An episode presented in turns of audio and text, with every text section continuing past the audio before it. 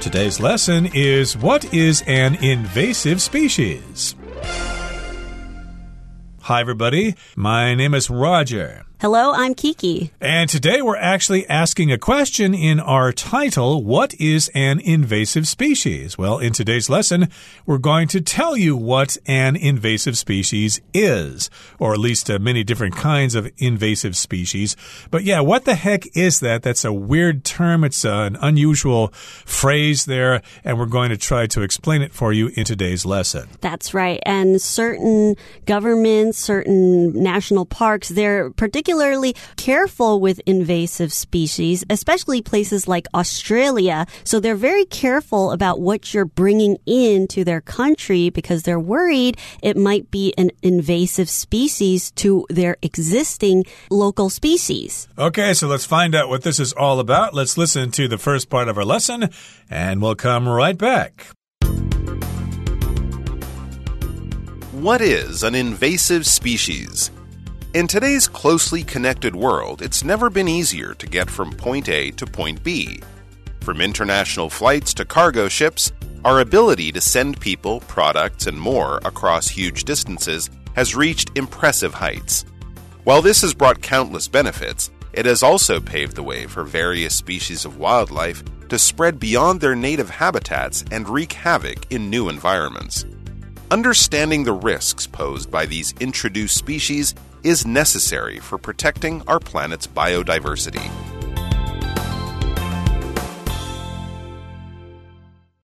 大家好，第一部分来看标题中的 invasive 是形容词，指的是侵入的或是侵袭的。例如，Some websites have invasive ads that annoy visitors。有些网站有令访客不胜其扰的侵入式广告，或者是 After his accident, Hank had to undergo invasive surgery. Hank 发生事故之后，必须接受侵入性的手术。接着介绍片语 pave the way for somebody 或是 something，意思是使点点点成为可能，或是为点点点铺路。例如，That reality show has paved the way for many people to become famous。该实境节目让许多人有成名的可能。又或者是 the civil rights movement paved the way for greater equality and social justice. 该民权运动为平等和社会正义铺了路。再来是 habitat 这个名词，为动植物的栖息地或是生长地。举例来说，That animal's natural habitat is slowly being destroyed by humans。那个动物的自然栖息地正慢慢的被人类破坏。又或者说，The habitat of that species of monkey is the Amazon rainforest。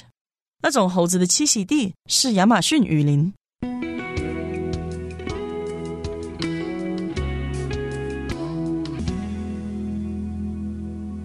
Now, again, back in the title, we're asking a question What is an invasive species? We'll tell you that in just a couple of seconds, but I did want to mention the word invasive. That is kind of related to the word invade, which means somebody or something goes into some place they're not supposed to be in. If a country takes over another country, like during World War II, Germany invaded lots of neighboring countries in Europe there. And so this is related to the word invade. And invasive species, again, just refers to different kinds of plants or animals that grow or prosper in a place that they're not originally from. So in the first part here, it says, in today's closely connected world, it's never been easier to get from point A to point B. That is true. It's become a global village. We're traveling all over the place now. It's a connected world. Everybody can travel anywhere they want to. So, yes, indeed, if you want to go from point A to point B, if you want to go from Taipei to Santiago, Chile, or whatever, it's really easy. It's as easy as one, two, three. From international flights to cargo ships, our ability to send people, products, and more across huge distances has reached impressive heights. So not only are we able to fly around internationally, fly around from country to country, we also have a lot of cargo ships that ship our products and things to different countries. So we are able to bring people and products and things across long distances and to be able to reach places that we've never been able to reach before. So, what are cargo ships? The word cargo is basically a type of product or a good that is carried on a ship, aircraft, or motor vehicle. So when we have things that we need to ship, for example, we have some watermelons from Hualien that needs to be shipped to Taipei. It needs to get on a truck and when it gets on the truck, they become cargo. So they are things that we ship or things that we need to transport from one place to another. Right. So, of course, we've got international flights and we've got cargo ships. And with these modes of transportation, we can send people, products, and other things across huge distances and we have reached impressive heights with that. The phrase is usually to reach new heights, which means you have achieved something that you did not achieve before. Maybe you set a record or broke a record or something like that. So basically, it just means we're able to send things all over the world like we never did before. While this has brought countless benefits, it has also paved the way for various species of wildlife to spread beyond their native habitats and wreak havoc in new environments. So while it's good, it's brought a lot of positive things that we're able to ship things and people to different places. It's also been a bad and negative thing to our wildlife and to nature. So here we have the phrase pave the way for. So when you pave the way for something, you're creating a route or you're creating a path for something to go through. So originally that path path may not have been possible or that path hasn't been there. When you pave the way for something, you're making way to allow something to go through. So in this case, because we have more international flights and cargo ships, we have more ways to transport things. It has been able to bring a new way that can transport different species or different types of wildlife to places that they don't belong. Indeed, and the original meaning of to pave means that you basically put a new surface on an old road that used to be a dirt road or a gravel road or something like that, and you put asphalt on top of that road and it becomes hard like a highway. So you've paved the highway. And so in this particular case, we've just made it possible for various species of wildlife to spread to different areas. Wildlife does usually refer to animals that live outside. They're not your cat or your dog. It could include birds or muskrats or squirrels or raccoons or whatever. They're just wild out there. They don't uh, belong to anybody. And yes, indeed, wildlife can spread beyond their native habitats. Your habitat, of course, is where you live, especially your animals like uh, the Formosan black bear's habitat is in the mountains, usually in Taiwan.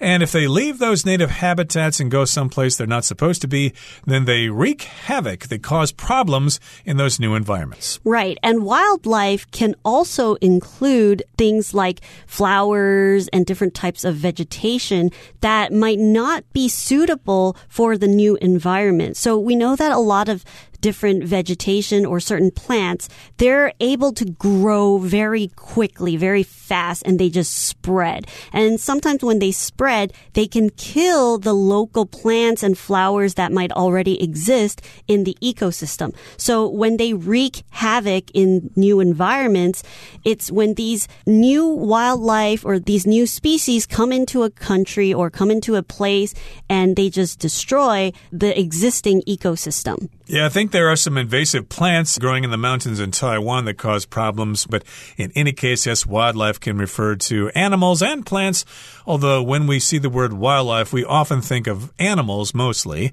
And understanding the risks posed by these introduced species is necessary for protecting our planet's biodiversity. So, yes, indeed, we do need to understand the risks or the possible problems that are presented by these introduced species. That is important. It's necessary if we want to protect the biodiversity of the earth, and biodiversity just refers to the variety of life in the world or in a particular area, in a particular environment or ecosystem.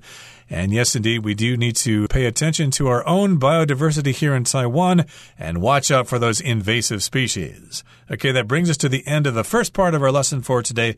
Let's move on now to the second part. We will listen first. The species living in a particular habitat have typically evolved in such a way that they maintain a natural balance within that ecosystem. However, human activity has often upset such balances by bringing species into ecosystems where they have no natural enemies.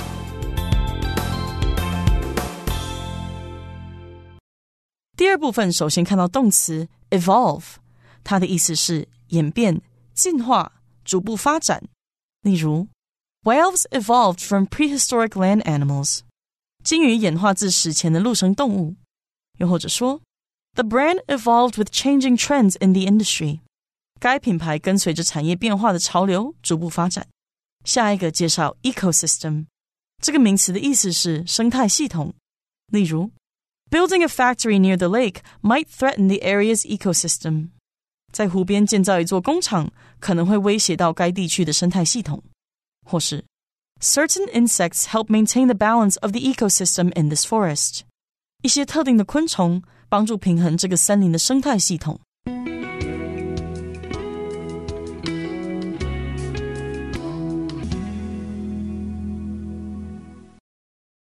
Let's talk about the second part of our article today. The species living in a particular habitat have typically evolved in such a way that they maintain a natural balance within that ecosystem. So a type of animal or plant or whatever living thing, they live in a habitat or they live in an area. Usually they have evolved or they have grown in such a way that they're able to keep the balance within an ecosystem. So when a species evolves, it's when they develop and grow throughout the years and generations of life. So, for example, the giant panda, their species have evolved from being carnivores or meat eaters to herbivores. So now they only eat plants. And how do you tell of this evolution or how do you see how they've evolved is by the change in their teeth. So this is a way that you can see how a species evolves. It changes slowly over a long period of time. For example, a lot of people believe that humans evolved from apes. That's not exactly correct. Actually, apes and humans evolved from a common ancestor. They came from a common ancestor.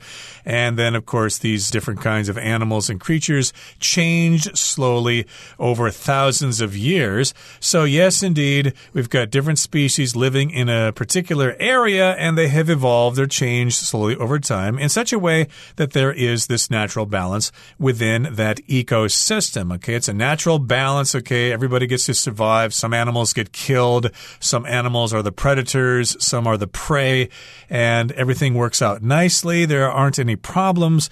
However, human activity has often upset such balances by bringing species into ecosystems where they have no natural enemies. And that happens a lot of times. I know here in Taiwan, we do have the common myna, which is an invasive species of bird that somehow got into Taiwan and it's causing problems here.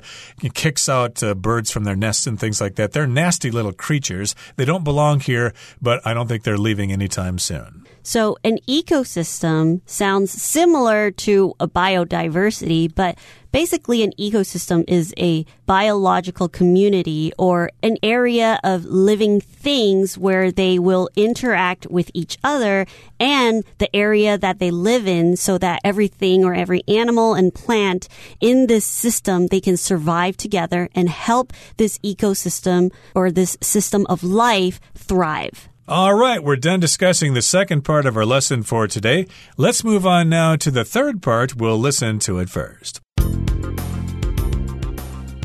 Introduced species that cause harm in their new locations are called invasive species.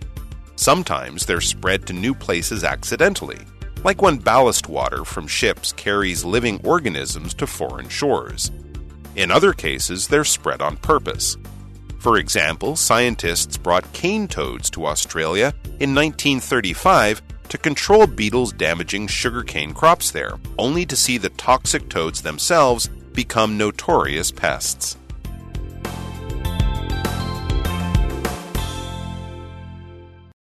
第三部分我们来看 organism，它是名词，指的是生物体或是有机体，尤其是指微生物。例如 ，Scientists want to know if there are any living organisms on Mars。科学家想知道火星上是否有任何生命存在。又或者说，Many organisms are too small to be seen without a microscope。许多微生物的体型太小，得用显微镜才看得到。接下来看到形容词 notorious。意思是恶名昭彰的，或是声名狼藉的。例如，The bar was notorious for being frequented by gangsters。 这间酒吧因常有帮派分子出入而恶名昭彰。又或者说，Rebecca is notorious for her bad credit, and she can barely apply for loans from the bank. Rebecca 因信用不良而声名狼藉，她几乎无法向银行申请贷款。最后介绍 pest 这个名词表示有害的动物。害虫也可以是讨厌的人的意思。例如，Rats and cockroaches are examples of common pests。 老鼠和蟑螂是常见害虫的例子。再看一个例子，Teresa says that her little brother is a pest, but she still loves him very much. Teresa 说她的弟弟是个烦人精，但她还是很爱他。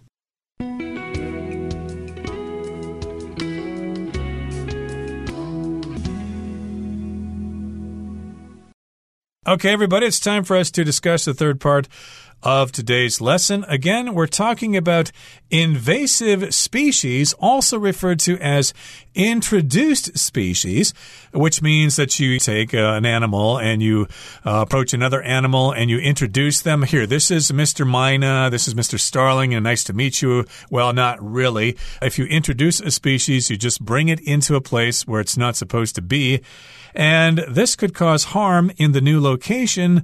And again, they're called invasive species. So there you go. These are introduced species, and that's what invasive species are. They're not supposed to be there. Sometimes they're spread to new places accidentally, like when ballast water from ships carries living organisms to foreign shores. So some of these introduced species or invasive species sometimes they're not put there on purpose. People don't purposely bring a new species to a different country to try to harm the local ecosystem, or at least that's what most people wouldn't do that. So usually they're brought over there by accident. So we know there are cargo ships that are bringing things everywhere, all over the world, crossing different types of waters. And as these cargo ships are traveling through different waters, they're going to come across lots of different sea animals or even birds and other living things. So here we have the word ballast and it relates to the ballast water from the ships. So what ballast is, usually it is a type of weight that you put on something so that you can make it heavier. But when you have ballast for ships, you are using things like gravel, sand, or iron, and you put it into a part of the ship to make the ship stable, to balance the ship. But when the ship is traveling, sometimes this water might spill out of the ship and the water might contain different types of organisms. Right, so it will not be distilled water. It probably has organisms living in that water. And of course, when the ballast is released, it will enter the new ecosystem.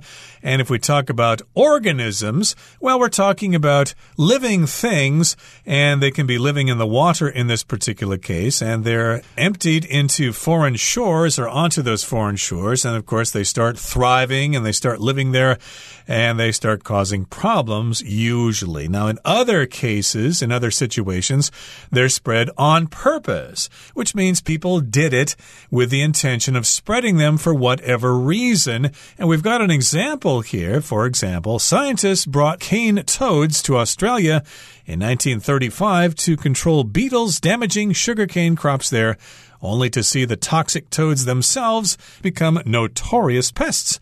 So, yes, indeed, we've got some scientists in Australia, and they thought that they had problems with beetles there. So, someone thought, hey, if we bring in these toads, they might eat all the beetles, and then we won't have this problem, and we can produce more sugar cane. So, a toad is an amphibian that is similar to a frog, but toads have shorter legs and drier skin, and the skin can be poisonous sometimes.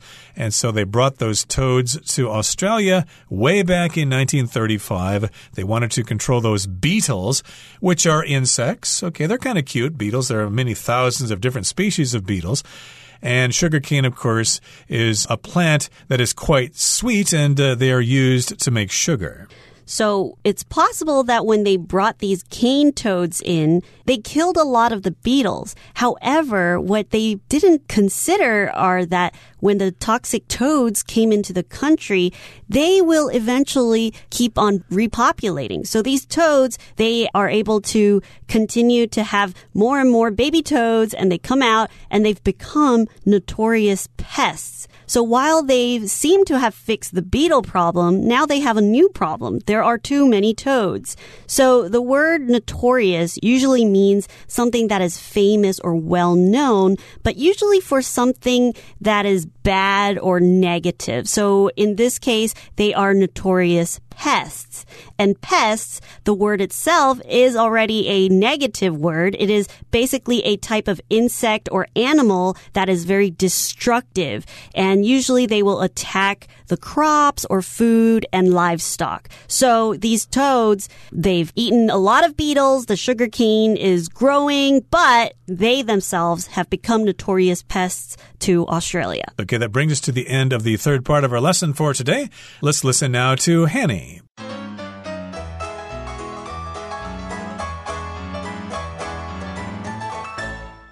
各位同学，大家好，我是 Hanny。我们来看今天的文法重点。课文第二部分提到，在特定栖息地生活的物种，通常会以能在该生态系统中维持自然平衡的方式来演化。那文中用到动词 evolve 来表达演化。我们来学它的字首字根。好，看到 v o l v e。这个字根它表示 roll，就是转动、滚动的语义。那么在 evolve 这个字当中，字首 e 一是来自 e x，表示向外。字根 volve 它表示转动或是改变的意思。我们可以用向外转动、慢慢扩展的那种意象去联想 evolve，它有演变、进化或是逐步发展的意思。顺便补充几个带有 volve 这个字根的单字。第一个 involve。它的字首 i n 表示 into 进入，volve 表示 roll 转动滚动，那滚动进来，滚动进入，应该很容易联想到 involve 它有卷入的意思，它可以表达使卷入，或是牵连，或是包含。好，第二个补充的是 revolve，它的字首 r e 有返回再度的意思，那么 volve 表示转动，合在一起 revolve 它就可以表达旋转或是转动。那我们可以用 revolve around。something 去表达围绕着什么旋转。第三个补充的是 devolve。它的字首 d e 表示 down 向下，volve 表示转动滚动。那这个字是 evolve 的相反词，它有退化的语义。那它也可以表达说将什么什么来下放、转移、移交，像是把权力、职责等等来下放的意思。好，课文第三部分，他最后提到科学家于一九三五年将海蟾蜍带到澳洲，以控制破坏当地甘蔗作物的甲虫，结果却见到有毒的蟾蜍本身。变成了恶名昭彰的有害动物。文中是用 only to see 点点点点点来表达说，结果却见到怎么样怎么样。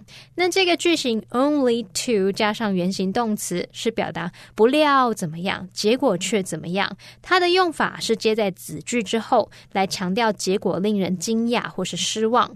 例如，They took a taxi to the restaurant only to find that it was fully booked。他们搭计程车去那间餐厅，结果却发现它被订满了。好，顺便补充一下，only。to 点点点，这个 to 是 t o o 的这个 to， Only to 怎么样怎么样是表达非常，它带有那种 very 或是 completely 的语义，后面常常会接形容词。那当我们用 only to 怎么样？to 加原形动词，这时候是表达非常怎么样，能够怎么样。特别注意，这时候它不带有否定意味哦，不是像我们说这个 t o o to 点点点，然后 t o to 再加原形动词，像这样的句型，它是表达太怎么样而无法怎么样嘛？那跟我们刚刚介绍的这个 only to 怎么样搭配 to v 是不一样的语义哦。好，举例来说，I'm only too happy to see you，意思是。I'm very happy to see you. 我非常开心能够见到你。可是如果我说 I'm too happy to calm down，这是表达我太开心而无法冷静下来。好，那以上今天重点整理，我们来回顾简单字吧。Cargo. The airplane's cargo hold contained boxes of fresh fruits and vegetables. Wildlife. A broad range of wildlife can be found in the national park, including wolves, eagles, and deer.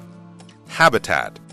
Protecting natural habitats is key if we want to make certain that threatened species continue to exist. Evolve. It is believed that apes and humans evolved from a common ancestor. Ecosystem. The jungle is a complex ecosystem filled with a wide variety of plants and animals. Organism. A single drop of pond water can contain countless tiny organisms that are invisible to the naked eye. Pest. The restaurant had to close temporarily due to a pest problem in the kitchen.